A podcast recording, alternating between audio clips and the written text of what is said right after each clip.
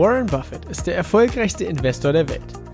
Sein Vermögen beläuft sich aktuell auf mehr als 80 Milliarden US-Dollar. Angefangen hat er als Zeitungsjunge und Kaugummiverkäufer. Willst auch du endlich finanziell frei werden? Willst auch du erfolgreich dein Geld für dich arbeiten lassen? Dann bist du hier genau richtig. Denn alles, was du brauchst, ist Wissen. Wissen über Buffetts Mindset, seine Tools, Methoden und Strategien. Und die Anleitung dafür, wie du es umsetzt. All das erhältst du hier im Little Buffett Podcast. Der Podcast für alle Investoren und die, die es werden wollen. Mein Name ist Dominikus Link und ich begrüße dich ganz herzlich zur 42. Folge mit dem Thema Was sind eigentlich Fonds? Und warum du sie meiden solltest. Herzlich willkommen zu dieser Folge. Ich freue mich riesig, dass du mit dabei bist, denn diese Folge ist eine besondere Folge. Und zwar, wenn du auf das Veröffentlichungsdatum der letzten oder der vergangenen Folgen schaust, dann wirst du sehen, okay, bisher kamen die Folgen immer ziemlich eindeutig im, äh, im Montag- und Donnerstag-Rhythmus, dass äh, eben entsprechend zweimal die Woche eine neue Folge rauskam. Und von der letzten bis zu dieser Folge hier gab es eine kleine Gap, eine kleine Lücke, wo ja eine Zeit lang keine Podcast-Folgen rauskommen kamen und äh, es tut mir auch unglaublich leid. Ich bin da selber mit mir ein bisschen unzufrieden. Der Grund dafür ist folgender.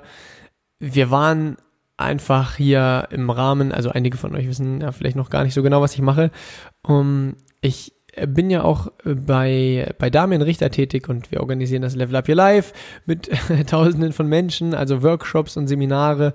Und wir hatten eben am vergangenen Wochenende das Level Up Your Life in Braunschweig, das bisher größte Event und mit einer komplett neuen Halle und oder beziehungsweise das erste Mal, dass wir in einer in dieser Halle waren, die ganze Organisation drumherum, eben für so viele neue Teilnehmer zu planen und so weiter, das war unglaublich herausfordernd und sehr, sehr zeitintensiv. Und deshalb äh, war es eine große Herausforderung, beziehungsweise habe ich es für mich zumindest nicht geschafft, mir die Zeit dafür zu nehmen, um Podcast-Folgen aufzunehmen. Das äh, im Nachhinein bereue ich das auch sehr, äh, dass ich da ja den Podcast vernachlässigt habe. Aber ganz egal, jetzt bin, jetzt bin ich wieder da. Jetzt läuft der Podcast wieder. Und auch äh, wieder mit dem wöchentlichen Rhythmus von zwei Folgen die Woche. Auch etwas, was damit reinspielt, ist, ich habe diese Folge, die jetzt hier veröffentlicht wird, schon mal vor ja, knapp zwei Wochen irgendwie aufgenommen und auch hochgeladen komplett und dann äh, direkt nach äh, wenigen Stunden die erste Nachricht bekommen bei Instagram, so nach dem Motto, ja, dein Podcast ist ja echt super. Äh, allerdings deine neueste Folge, äh, da ist irgendwie kein Inhalt. Und dann habe ich da tatsächlich mal reingehört und festgestellt, hm, okay, irgendwas hat mit der Aufnahme nicht geklappt. Und äh, das hatte mich sehr gewundert, weil eigentlich hatte ich das Gefühl, okay, da hat alles ganz normal funktioniert. Auf jeden Fall, Ergebnis war, auf Spotify und iTunes und auf jeder anderen Plattform war kein Inhalt. Und äh, deshalb wird die Folge quasi gelöscht. Und jetzt, diese Folge, die du jetzt gerade hörst, ersetzt die alte Folge. Okay, fangen wir einfach mal direkt mit dem Thema an. Ähm, jetzt nach, dem, nach der kurzen Einleitung.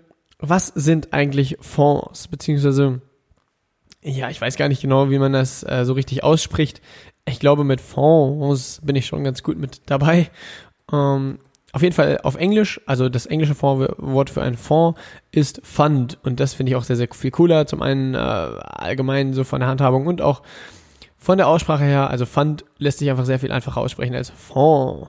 Fonds kommt aus dem Französischen und ich habe mal den Artikel von Wikipedia rausgesucht und Wikipedia sagt, ein Fonds ist ein Geldmittelbestand, der für einen bestimmten Zweck vorgesehen ist. Und was heißt das genau? Ein Geldmittelbestand, der für einen bestimmten Zweck vorgesehen ist. Man hört es immer wieder. Es gibt, es gibt zum Beispiel Spendenfonds. Es gibt die Regierung, ähm, also die, die, die, oder ja, die deutsche Regierung ähm, bildet irgendwelche Fonds für bestimmte Projekte, für Erneuerungen von irgendwas werden also zum Beispiel, ja, wenn irgendwo ein Denkmal gebaut wird, dann werden dort Gelder gesammelt und äh, quasi in einem, in Anführungszeichen, Fonds zusammengelegt. Denn wir wissen, ein Fonds ist einfach nur ein Geldmittelbestand, der für einen bestimmten Zweck vorgesehen ist. Und es gibt, also Stiftungen haben Fonds und äh, alles Mögliche. Es gibt äh, jegliche Arten von Fonds. Und womit wir uns hier in dieser Folge beschäftigen wollen, sind die sogenannten Investmentfonds. Das heißt, ein Geldmittelbestand für einen bestimmten Zweck heißt ein Geldmittelbestand, der den Zweck hat, investiert zu werden, beziehungsweise dass davon Unternehmensanteile gekauft werden, die dann idealerweise im Wert steigen und somit auch der Wert des Fonds somit wächst. Das ist der Sinn und Zweck eines Investmentfonds. Und wie das genau funktioniert, ist mh, hm, als Privatperson hast du die Möglichkeit, dich an diesen Investmentfonds zu beteiligen. Also, im, also größtenteils Banken zum Beispiel, ja, wie die Deutsche Bank oder wie äh, ja auch die Commerzbank, also alle möglichen Banken und größere Institutionen hm, setzen Fonds auf, wo sie sagen, hey, du als Privatperson kannst dich quasi mit deinem Geld an diesem Fonds beteiligen. Und dann wird eben gesagt, es gibt äh, Fonds mit speziellen Ausrichtungen oder mit speziellen äh, Zwecken, zum Beispiel mit der Ausrichtung ähm, nachhaltiges Investieren. Ja, das heißt, es gibt äh, Fonds, die rein Unternehmensanteile kaufen werden von Unternehmen, die der Nachhaltigkeit dienen. Das heißt zum Beispiel von Unternehmen, die sich für die oder um die Müllentsorgung kümmern oder Unternehmen, die dafür verantwortlich sind, dass Wälder bewirtschaftet werden oder die dafür verantwortlich sind, dass äh, der, ja eben weniger Plastik irgendwie in der Welt umherschwirrt. Sowas in die Richtung. Das wäre zum Beispiel ein Fonds mit der Ausrichtung nachhaltiges Investieren. Es gibt auch, also es gibt, wie gesagt, alle möglichen Fonds mit allen möglichen Ausrichtungen, zum Beispiel auch geografische Ausrichtungen, dass gesagt wird, ähm, es gibt einen Fonds, dort, dort werden nur Anteile an deutschen Unternehmen gekauft oder nur an amerikanischen Unternehmen oder nur an afrikanischen Unternehmen, asiatischen, wie auch immer. Oder es gibt äh, zum Beispiel die Ausrichtung, dass nur große amerikanische Unternehmen gekauft werden. Das heißt, nur mit einem Marktwert von über einer Milliarde Dollar zum Beispiel. Könnte auch eine bestimmte Richtlinie sein, auf der ein Fonds gegründet wird. Um, genau. Und was genau, also jetzt haben wir zum einen geklärt, was genau sind Fonds und jetzt schauen wir uns mal die Vor- und Nachteile an, die so ein Fonds mit sich bringt. Also wenn ein Fonds gegründet wird und Gelder für diesen Fonds gesammelt werden, dann muss es natürlich auch eine Person geben, die dieses Geld betreut, beziehungsweise einen sogenannten Fondsmanager, der dafür verantwortlich ist, dass sobald die Gelder eingesammelt wurden, diese Gelder entsprechend des der, der, der Rahmen und Regeln, die für diesen Fonds aufgesetzt wurden, dass die entsprechend verwendet werden. Wenn zum Beispiel gesagt wird, okay, der Fonds oder die Gelder des Fonds werden nur für große amerikanische Unternehmen verwendet, mit einem Marktwert von über einer Milliarde Dollar, dann gibt es ja immer noch unglaublich viele Unternehmen, zwischen denen sich ein Fondsmanager entscheiden kann. Und der zum Beispiel sagen kann, okay, jetzt kaufen wir Anteile von Apple, jetzt Teile von Microsoft, jetzt Anteile von Google, Facebook äh, und wie auch immer. Also es gibt da immer noch unglaublich viele Entscheidungen, die im, eben im Rahmen der vorgesetzten äh, Regeln zu treffen sind. Und kommen wir direkt mal zum ersten Nachteil. Wenn du dein Geld an einen Fonds abgibst und es gibt dort einen Fondsmanager, der sich um die Gelder des Fonds kümmert, dann gibst du ein Stück weit mit deinem Geld auch deine Verantwortung ab. Denn investieren bedeutet Verantwortung übernehmen und investieren bedeutet äh, mit seinem Geld auch so eine Art Stimme abzugeben. Für etwas zu stimmen, indem du in etwas investierst oder gegen etwas zu stimmen, indem du eben in etwas zum Beispiel nicht investierst. Ein kurzes Beispiel dazu. Ähm, es gab vor wenigen Monaten die Situation, dass bei dem Unternehmen Boeing, die ja sehr viele Flugzeuge herstellen, da gab es eben zweimal hintereinander, ziemlich zeitnah, einen Flugzeugabsturz von der Boeing 737 MAX, wo ja irgendwas mit der Software nicht gestimmt hat und dadurch sind die Flugzeuge abgestürzt. Und das sind natürlich News, die sind sehr herausfordernd für die für das Unternehmen und bei solchen News stürzt der Aktienkurs meistens auch eher nach unten hin ab. Nur als, äh, ja, ich meine, es ist ja auch klar, nur weil zwei Flugzeugabstürze passieren, ich meine natürlich, das ist nicht schön, das weiß jeder, das weiß ich auch. Äh, Nur trotzdem wird das Unternehmen Boeing ja nicht pleite gehen oder das, das wird ja trotzdem auch in, in fünf Jahren hat das ja jeder wieder vergessen und die Aufträge von Boeing werden ja trotzdem äh, von Zeit zu Zeit tendenziell mehr und der Umsatz und der Gewinn von Boeing wird weiterhin steigen.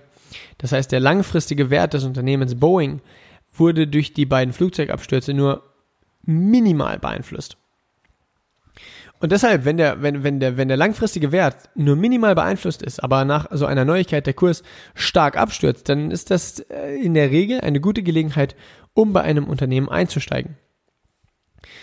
Und nun war es so, das ist alles passiert und dann dachte ich für mich so, okay, du könntest dich jetzt an dem Unternehmen Boeing beteiligen.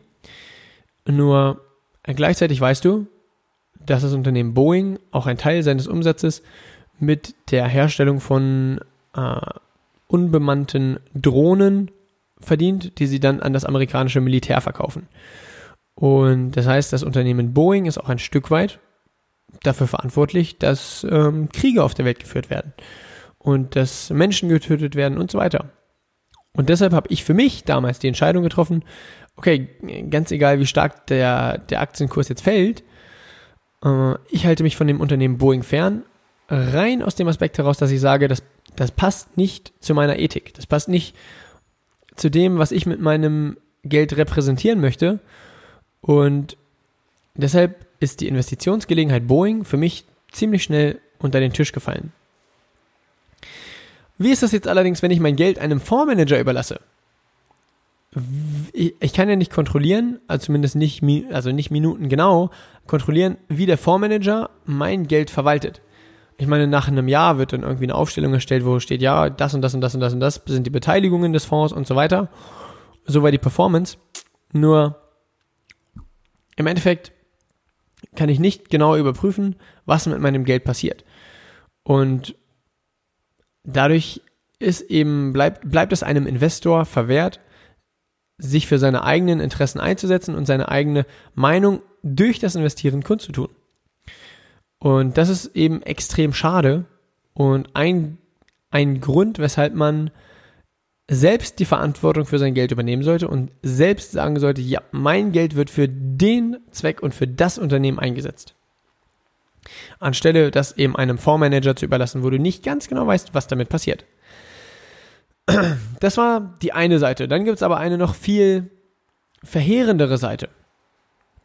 Und zwar eine, eine zweite Seite, die, äh, naja, sich so erklären lässt. Wenn du, wenn du Gelder sammelst und es, es braucht eine Person, die diese Gelder dann managt, das macht die ja auch nicht unbedingt gerade in ihrer Freizeit, sondern das ist ja der, die Aufgabe des Fondsmanagers oder der Beruf des Fondsmanagers ist es ja, die Gelder zu verwalten. Und die Person muss ja auch irgendwie bezahlt werden. Das heißt, wenn du in einen Fonds investierst, gibt es entsprechende Gebühren. Und die Gebühren die du erfährst, wenn du dein Geld in einen Fonds investierst, sind es, die deine Performance langfristig massiv einschränken. Denn bei einem Fonds ist es gang und gäbe, dass du in dem Moment, wo du dein Geld in den Fonds mit quasi mit reintust, wo du sagst, ja, ich will auch mich an diesem Fonds beteiligen oder einen Anteil des Fonds kaufen, dann werden dir direkt erstmal 5% sogenannter Ausgabeaufschlag berechnet. Das heißt, du investierst 100 Euro und es kommen 5 Euro an Gebühr auf dich zu. Nur weil du dich an dem Fonds beteiligen möchtest. Das heißt, effektiv bist du dann noch bei 95 Euro, die quasi von deinem Geld investiert werden. Dann gibt es noch eine zweite Gebühr und zwar ist das ganz normal die laufende Gebühr, die jedes Jahr anfällt dafür, dass dein Geld verwaltet wurde. Und das sind äh, teilweise 2% im Jahr. Das heißt, wenn du 100 Euro investierst, werden dir jedes Jahr 2 Euro weggenommen an Gebühr, die dann eben an den Fonds gehen. Und das ist schon heftig. 2% im Jahr. Ich meine, überleg mal, wenn du für das Geld, was du auf dem Girokonto hättest, jedes Jahr 2% Gebühr zahlen müsstest. Du bekommst aktuell 0,01% an Zinsen und du müsstest da 2% Gebühr, da bleibt ja unterm Strich nichts über. Also da zahlst du ja drauf. Nun haben wir bei den Aktien das Glück, dass die über die Vergangenheit oder in der Vergangenheit über die Jahre hinweg mit mehr als 2% performt haben. Aber 2% im Jahr, es macht auch einen riesigen Unterschied über die Jahre hinweg, ob du 6% Performance machst oder nur 4%, weil du 2% abgeben musst. Und dann gibt's noch eine spannende Sache und zwar die sogenannte Erfolgsgebühr. Das heißt, wenn der, wenn der Fonds gut performt, ja, wenn der Fonds Erfolge feiert, äh, dann kommen nochmal ein Fünftel der Performance, also der Jahresperformance, auf dich als Gebühr zu. Das heißt, der Fonds performt mit 10%, dann werden dir erstmal 2% weggenommen als laufende Jahresgebühr. Bist du bei 8% Performance und ein Fünftel von den 8%, also 1, ja, 1,86% müssten es sein, werden dir nochmal weggenommen als sogenannte Erfolgsgebühr dafür, dass der Fonds so gut performt hat. Und das ist schon extrem viel. Dann bist du bei über dreieinhalb Prozent, die dir an jährlicher Gebühr quasi nicht zustehen oder die dir, die dir, ähm, die du weniger erfährst, weil du im Rahmen eines Fonds investiert hast. Und du kannst mal irgendwo im Internet dir einen Zinseszinsrechner suchen und mal gucken, was passiert, wenn du statt 10% nur 6,5% an Performance machst. Das im Verlauf von 20 Jahren, das ist extrem. Das macht einen riesigen Unterschied, ob du 6,5 oder 10% Performance im Jahr hast. Deshalb das ist eigentlich der größte Punkt, weshalb man sagt, oh, sobald oder sobald du dir das zutraust, dein Geld selbst zu investieren, solltest du schauen, dass du so zeitig wie möglich auch die Verantwortung für dein Geld selber übernimmst und selber die Entscheidungen triffst, was mit deinem Geld passiert. Was man aber allerdings sagen muss, es gibt einen, einen, einen Vorteil von Fonds oder wenn man auch mal in die Historie guckt, woher die Fonds überhaupt kommen, ähm, fangen wir mal direkt mit der Geschichte von Fonds an. Damals war es so, ich glaube, die kommen aus Holland. Holland war damals eine, eine Schiffsfahrernation. Und es war so, dass äh, Schiffsfahrer aus Holland haben Schiffe losgeschickt, ich glaube nach Indien, um dort Gewürze zu kaufen und so weiter, die man in Indien günstig kaufen konnte. Dann sind die Schiffe zurückgefahren nach Holland und die Gewürze konnte man in Holland eben teuer verkaufen. Das heißt, wenn ein Schiff quasi nach Indien gefahren ist und zurückgekommen ist, war das ein massives Gewinngeschäft. Die Herausforderung dabei war, es gab Piraten, es gab ähm, Unwetter und viele andere Gründe. Das heißt, einige Schiffe, die losgeschickt wurden, sind niemals zurückgekommen. Und dann hatten die Holländer eine Idee und haben gesagt, komm, du hast ein Schiff, ich habe ein Schiff, unser Nachbar hat ein Schiff, der Nachbar von dem Nachbar hat ein Schiff. Lass uns vier zusammentun wir vier schicken jeder ein Schiff los und sagen nicht, hey, ich schicke ein Schiff los und entweder das kommt an, dann bin ich, dann bin ich reich und habe für mein Leben vorgesorgt, oder das Schiff geht unter und dann bin ich eigentlich pleite und sitze auf der Straße, sondern lass uns Folgendes sagen. Wir schicken zusammen vier Schiffe los und wahrscheinlich wird eines der, der vier Schiffe nicht zurückkommen, doch sehr wahrscheinlich ist es, dass drei der vier Schiffe zurückkommen. Wenn drei der vier Schiffe zurückkommen, teilen wir uns zu viert den Gewinn auf. Und dann, wenn drei der vier Schiffe zurückkommen, sind wir immer noch alle finanziell sehr gut aufgestellt, haben einen schönen Gewinn eingefahren und unser, unser Risiko minimiert. Das war die Idee damals der Fonds. Und so wurde das eben weitergetragen in die, in die Aktienunternehmen. Dass eben gesagt wurde, es gibt, naja, man investiert nicht mehr in einzelne Unternehmen, weil es könnte ja sein, dass das Unternehmen pleite geht, dass es äh, Gewinneinbrüche gibt, dass irgendwie Bilanzbetrug, was auch immer. Es gibt ja verschiedenste Dinge, die Grund dafür sind, dass Unternehmen massiv im Wert fallen. Und dann wurde eben gesagt, okay, wir setzen einen Fonds auf, dann musst du als Privatperson nicht mehr ein Unternehmen kaufen, sondern du beteiligst dich nur noch an diesem Fonds und wir kaufen im Rahmen des Fonds 20, 30, 40, 50, 100, 200 Unternehmen. Und wenn dann mal eins dabei ist, was pleite geht, so what? Das merkt man kaum in der Gesamtperformance des Fonds. Das heißt, ein großer Vorteil ist der Punkt Diversifikation. Das heißt Streuung. Dein, dein Vermögen wurde auf einfache Art und Weise gestreut, indem du dich an einem Produkt, nämlich nur an dem Fonds beteiligt hast. Und dieser Fonds hat eben die Gelder breit gestreut, ohne dass du als Privatperson damit viel Aufwand hattest. Das war der Vorteil der Fonds. Nur, wenn man das betrachtet, wird man zum einen sehen, okay, wenn wir, wenn wir Warren Buffett fragen, was er zum Thema Diversifikation sagt, sagt Warren Buffett, naja, das ist für die Menschen gut, die sich wenig damit beschäftigen wollen. Für die Menschen, die Spaß am Investieren haben, die Geschäftsberichte lesen, die Jahresabschlüsse sich anschauen, die sich mit der Bewertung von Unternehmen beschäftigen, die den Little Buffett Podcast hören. Okay, vielleicht hat er das nicht eins zu eins gesagt, aber er hätte es gesagt, wenn er von diesem Podcast hier wüsste, ähm, dass diese Menschen besser damit sind, nicht breit zu diversifizieren, also das Geld nicht breit auf viele hunderte Unternehmen zu streuen, sondern sich wenige Unternehmen aussuchen und den Anteil an diesen Unternehmen eben höher halten. Das heißt, sagen wir mal nur fünf oder zehn Unternehmen zu besitzen und dafür eben, dass, dass jedes Unternehmen, das du besitzt, eben auch entsprechend, ähm, naja, zwischen, so, also um die zehn Prozent deines Depots ausmacht. Denn wenn du dich intensiv mit den Unternehmen auseinandersetzt, ist es sehr unwahrscheinlich, dass das Unternehmen nicht so gut performt. Wenn wir die fünf Eigenschaften einer Investition uns ähm, wieder ins Gedächtnis holen, die wir zu Beginn der Podcast-Serie irgendwann mal besprochen haben, rund um Folge 10 ungefähr müsste das sein, dann werden wir feststellen, wenn wir das umsetzen, wenn wir uns daran halten, und dann ist es sehr, sehr clever, sich wenige Unternehmen auszusuchen, bei denen man sagt, yo, die verstehe ich. Da weiß ich genau, was abgeht. Die haben gute Aussichten für die Zukunft. Ich, ich kenne das Management, weiß, die sind aufrichtig und kompetent. Und ich weiß, das Unternehmen gibt es gerade zum günstigen Preis. Und ähm, warum sollte ich mein Geld in, ein, in eine 50 beste, also in meine 50. beste Idee stecken, wenn ich genauso gut meine drittbeste Idee oder meine beste Idee damit weiter anfüttern könnte? Das ist die Philosophie von Warren Buffett.